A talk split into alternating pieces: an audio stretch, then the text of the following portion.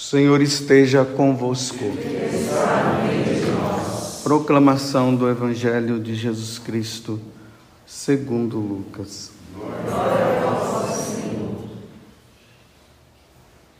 Naquele tempo, Jesus contou aos discípulos uma parábola para mostrar-lhes a necessidade de rezar sempre e nunca desistir, dizendo: numa cidade havia um juiz que não temia Deus e não respeitava homem algum.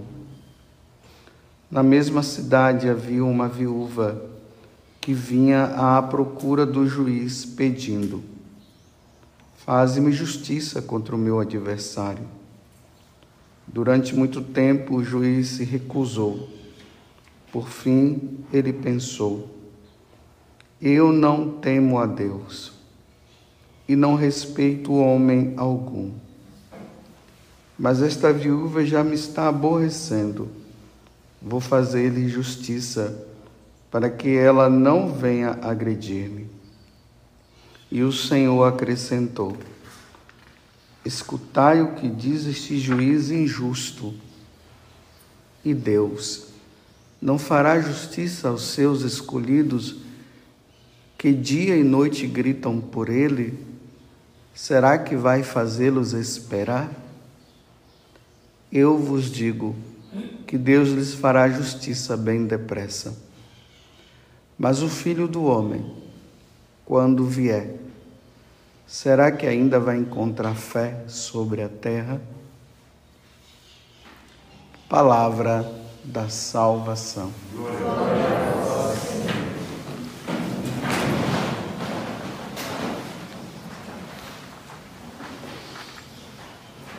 Vocês vejam que Jesus ele conta esta parábola preocupado com uma situação. Que essa situação é a necessidade de se rezar sempre. Porque nós temos uma tendência a começar a nossa vida numa empolgação, num entusiasmo, rezando e tudo mais, e no decorrer do tempo vai se esfriando e esse esfriamento leva a pessoa a não rezar.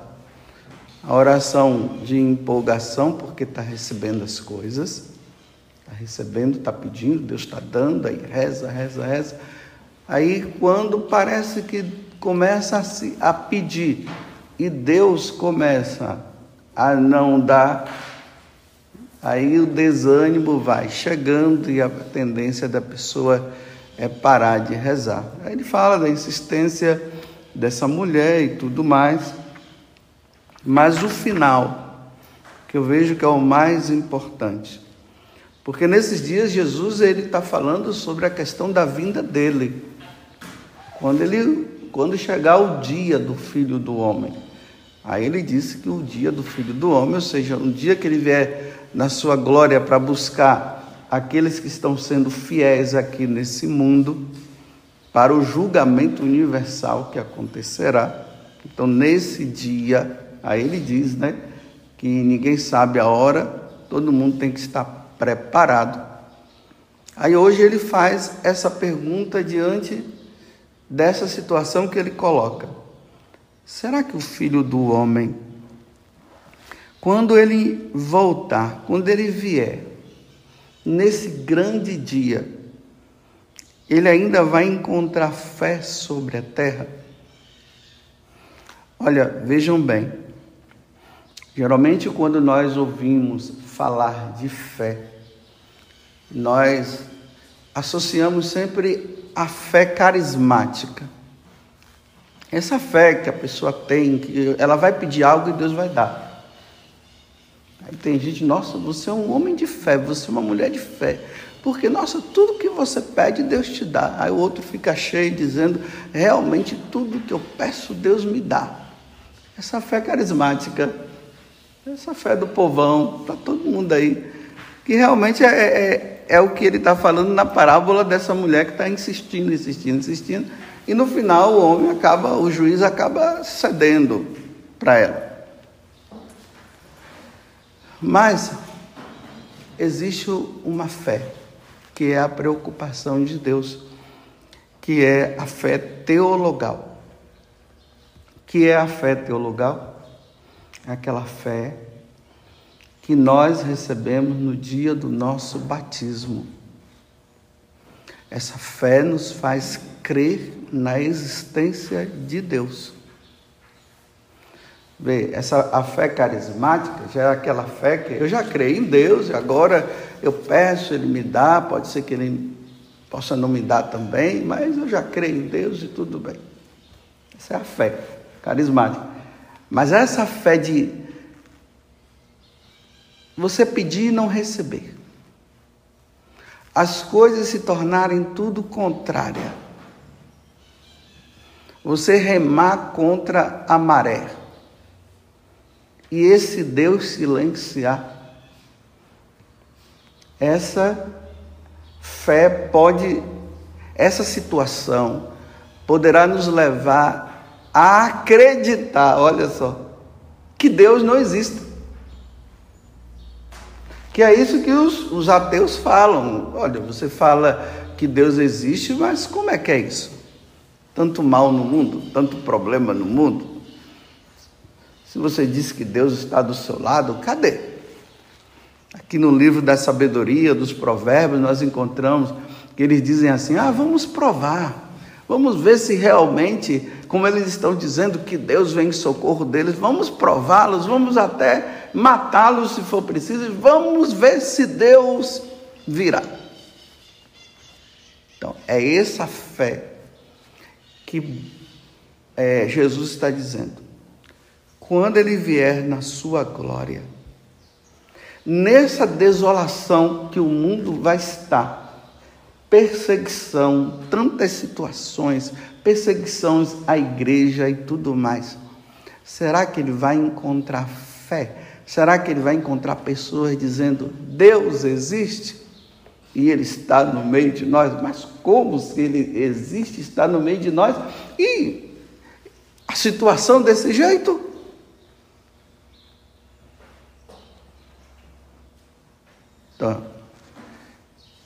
Nós precisamos crer em Deus, independente do que Ele possa nos dar ou não. Deus existe. E ainda que alguém venha dizer, e provando com lógicas satanistas, que Deus não exista, essa fé teologal que nós recebemos no dia do nosso batismo, ela precisa permanecer dentro de nós. Ele existe sim. Então, diante da forma como o mundo está caminhando. Será que quando Jesus vier, ele vai encontrar fé nesse mundo? Olha o mundo como está.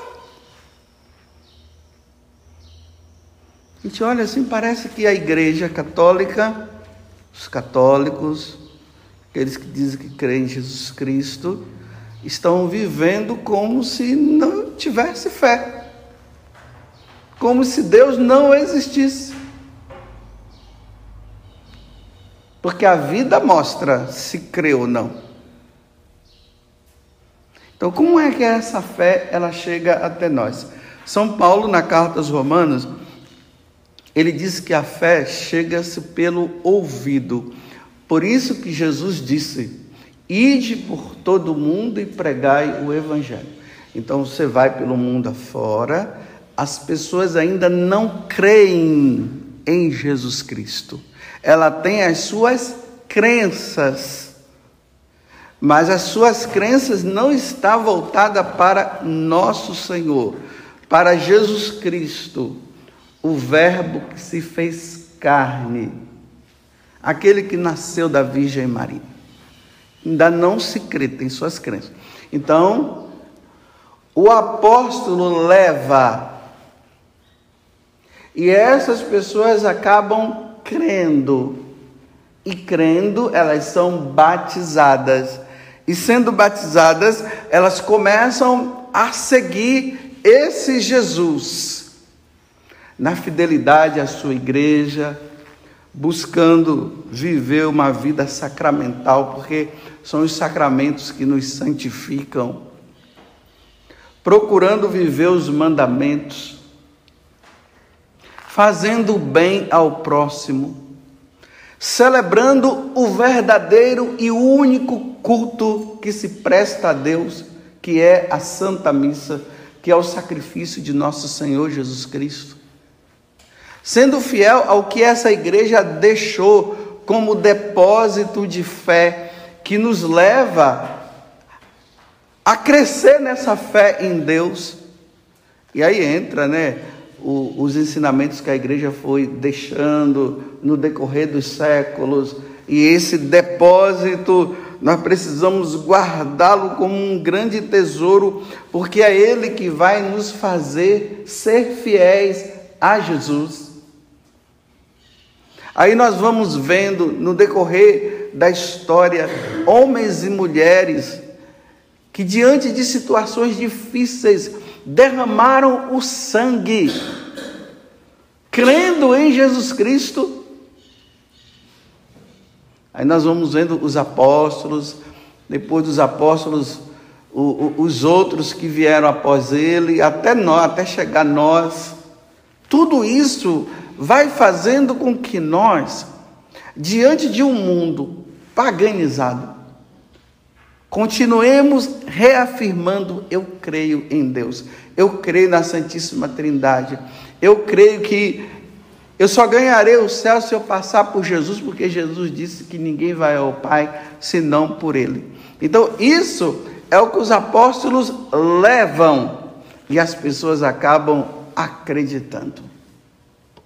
Repito, independente de receber uma cura, independente de fazer um pedido e Deus dá, isso aqui é apenas consequência. Que crer em Deus independe de uma cura de um câncer. Uma cura de um câncer pode levar pessoas até a acreditarem em Deus. Mas para nós que já seguimos a Ele, nós não necessitamos, nós não necessitamos da cura de um câncer para nós acreditarmos nele, porque nós já cremos nele. Nós já acreditamos na existência dele.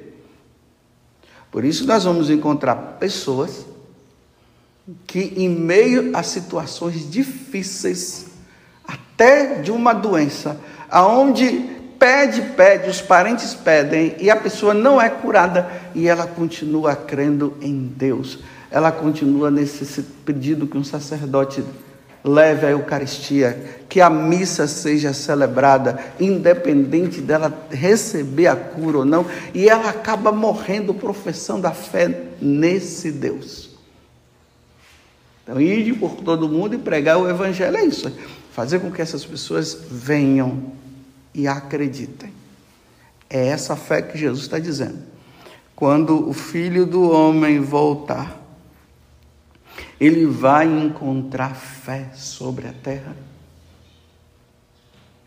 Ou ele vai encontrar pessoas que até seguiram, mas diante da dificuldade acabaram abandonando e já não caminham, como diz lá no Evangelho de São João, né?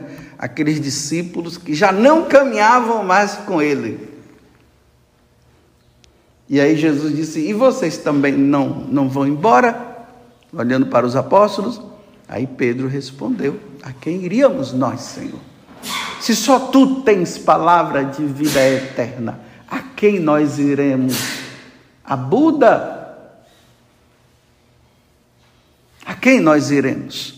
Só tu tens palavra de vida eterna. Não, Senhor, nós reafirmamos a nossa fé. Nós vamos ficar contigo de o que vier, aconteça o que aconteça. Nós vamos continuar contigo até o final, Senhor. É essa fé que ele precisa encontrar. Por isso que essa fé nossa ela é provada. Ela é provada numa doença ela é provada numa questão até financeira. Deus nos prova.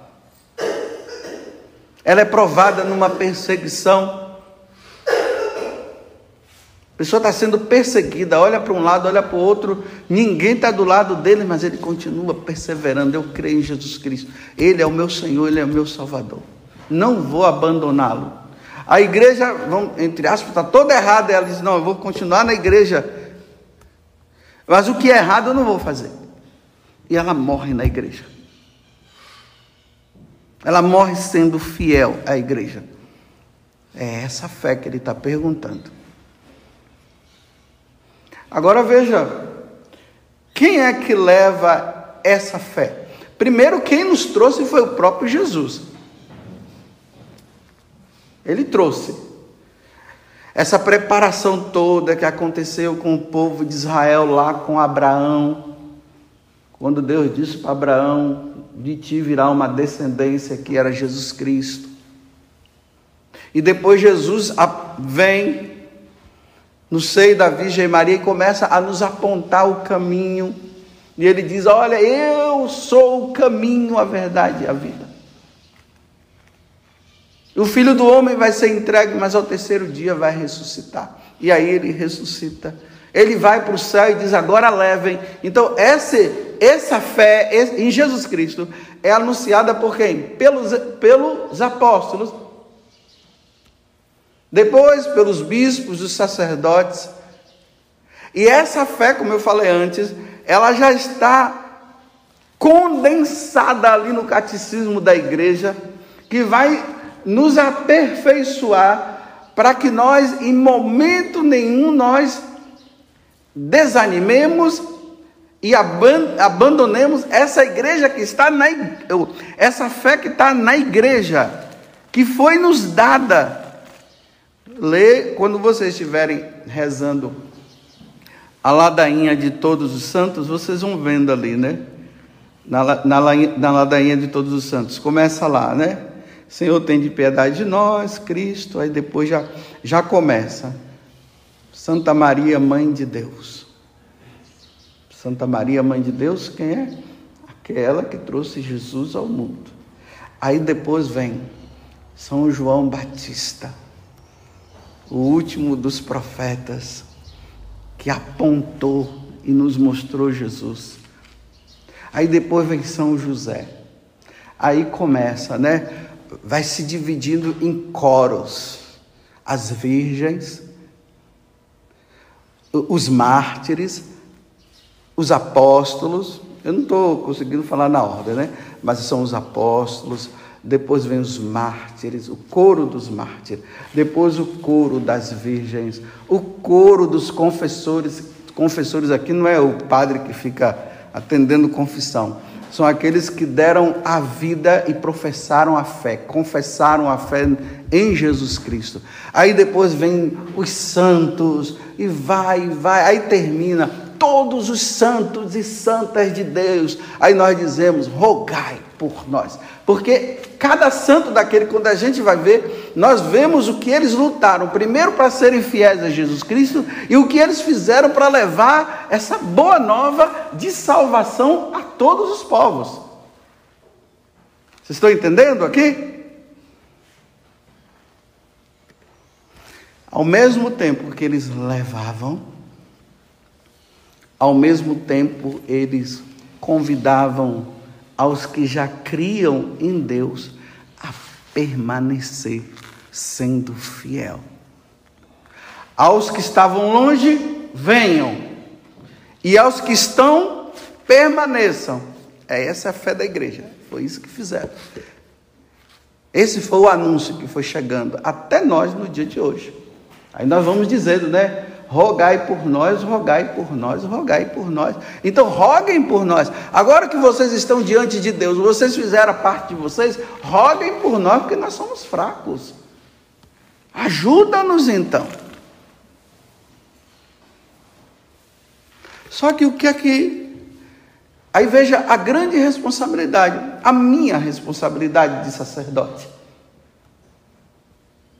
de levar a verdadeira doutrina, o verdadeiro ensinamento a vocês, para que vocês possam permanecer na fé, na fé em Jesus Cristo, na esperança da vida eterna. E no amor ao verdadeiro Deus, aqui está a fé, a esperança e a caridade. Está vendo? É isso aqui.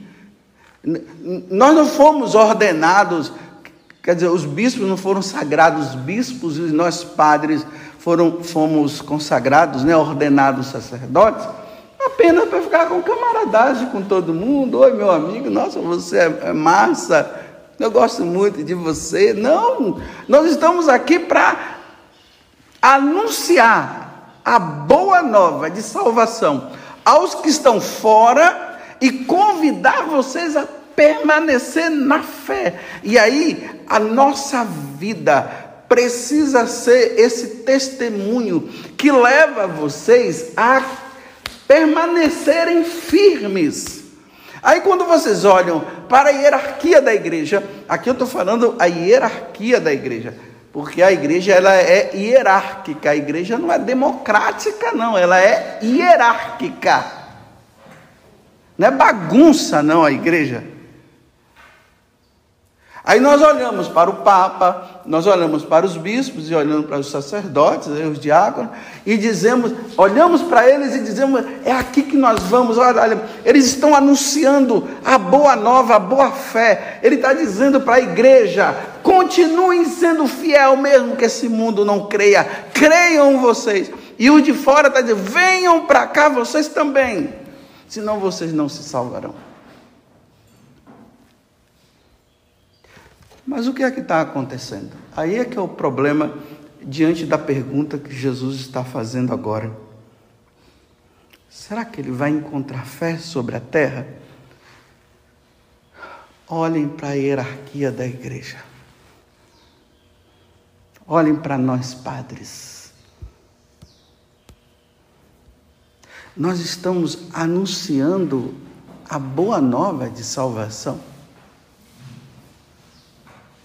Será que nós, eu estou me incluindo, a nossa atitude de nós sacerdotes, enquanto hierarquia da igreja, é de homens de fé, que creem. É essa fé da ladainha de todos os santos, que nós olhamos para aqueles homens e mulheres que nós vamos dizendo rogai por nós, rogai por nós. E quando nós lemos a vida dele, nós vamos encontrar ali mártires, pessoas que defenderam a fé. No, momento que a igreja estava difícil, Deus ergueu pessoas e foi lá e foi falando e tudo, de pessoas simples a pessoas intelectuais. E olhava-se para eles e dizia: Essa é a igreja de Cristo, eu creio, eu creio, eu creio. Mas quando vocês olham para nós hoje, Será que nós, a hierarquia da igreja, temos fé? Porque aqui, meus irmãos, entra um grande problema. Se a hierarquia não leva a fé, como é que vocês vão ouvir? E como é que vocês vão crer? Só se for pela graça de Deus. Só se for pela graça de Deus. Só se for no, nesse empenhar-se em, em, em, colocar né, as nossas nádegas na cadeira estudar o catecismo, estudar o que a igreja ensina, porque parece que vocês olham para nós e nós estamos dizendo tudo o contrário. Não, não há pecado mais. Não, não precisa se confessar. Não, não precisa. A, a Eucaristia é para todo mundo, todo mundo pode comungar sim. E a gente encontra a hierarquia cometendo, dando mau testemunho, uns testemunhos assim que, que quando as pessoas olham, dizem assim: meu Deus, então Deus não existe, não. Desculpe eu falar assim, mas é que é real. Esses casos de pedofilia no meio de nós, da hierarquia, como é que vai levar as pessoas a crerem em Deus? E o sacerdote que abandona a igreja para. Abandona o sacerdócio para viver com uma mulher ou para viver como, com outro homem, e aquele sacerdote que chega lá No Vaticano, ele, de lá ele diz que a igreja precisa ser mais moderada, que a igreja precisa aceitar essa questão do homossexualismo. E ele sai da igreja porque a igreja diz então: se você não quer viver o celibato e você ainda quer viver dessa sem vergonha, não dá para você ficar aqui. Aí o cara sai tranquilo e funda uma outra igreja.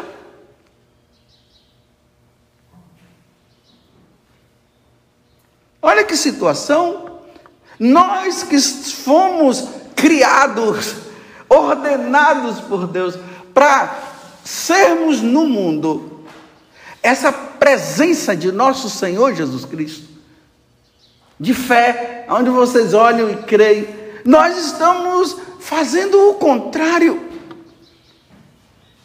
Então, vejam, voltemos agora à pergunta: será que nós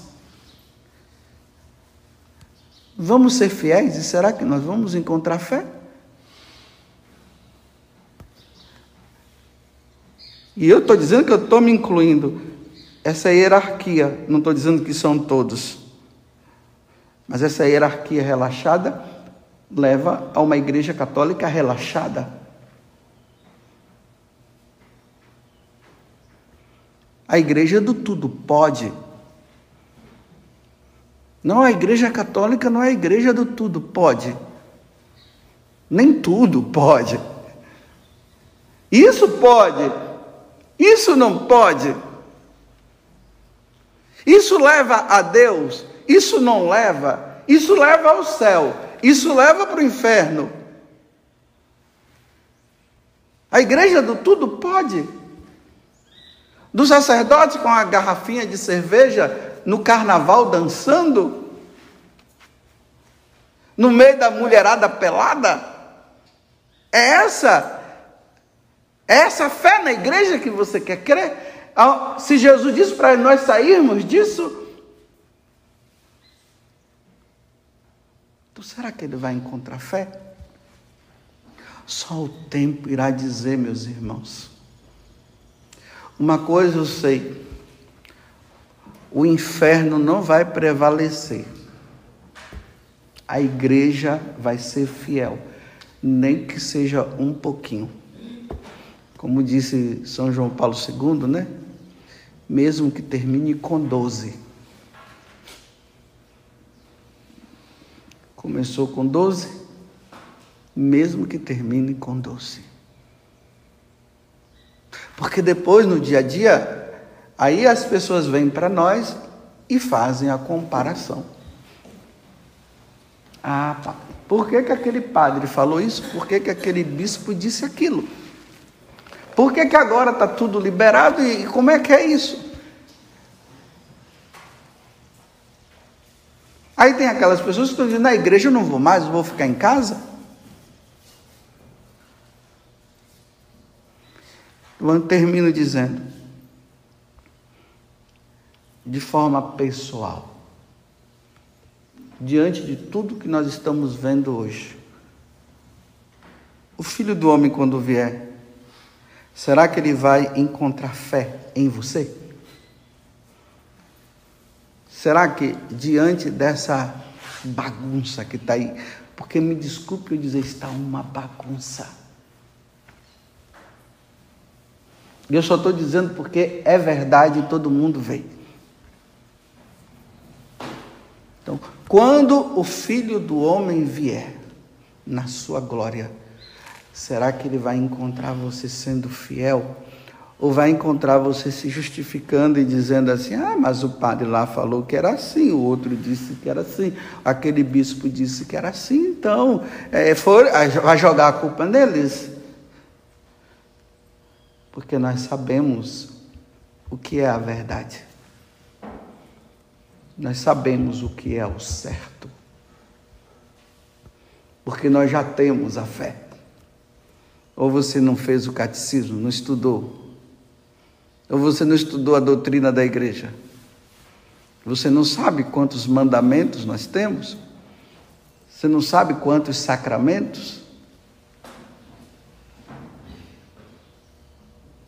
Você não sabe que nós devemos ter uma vida de oração?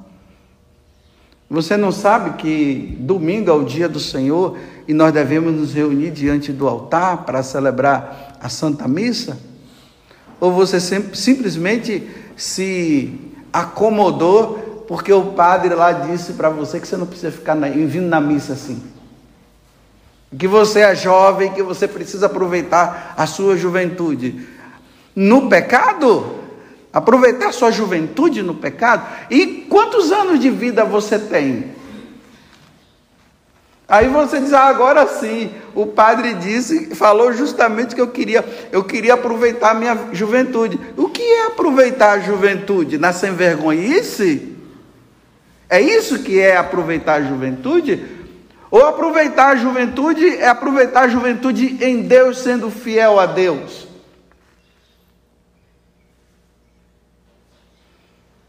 Que infelizmente, né? Tem pessoas, tem pais que estão lutando pelos filhos para que seus filhos sejam fiéis. Aí os filhos estão levando uma vida errada. Aí a mãe ou o pai diz: então procure o padre para conversar. Aí o padre, aí a pessoa vai lá, esse filho pergunta para o padre: Padre, é pecado isso? É pecado masturbação? Padre, é pecado eu ir para o motel, sei lá, ter relação sexual com a minha namorada? Padre, é, é pecado? Aí o padre diz: Não, meu filho, não é pecado, não. Aí os filhos voltam felizes para casa e dizem: Está vendo, mamãe? A senhora que é carola. Porque o padre disse que eu posso. E agora o que é que vai fazer? Tirou a fé? Você acha que esse filho vai voltar fácil? Não vai. Por culpa de quem? Da hierarquia que não ensinou o certo. E agora eu vou terminar com Santa Francisca Romana, que teve a visão do céu, do inferno e do purgatório. E ela disse que no inferno existe também camadas de sofrimentos e a camada principal é da hierarquia da igreja. Vai estar no centro do inferno, porque não ensinou o correto. Bem, se você não acredita no que eu estou dizendo, leve uma vida errada e tu verás. Louvado seja nosso Senhor Jesus Cristo. Assim seja louvado. E a nossa mãe, Maria.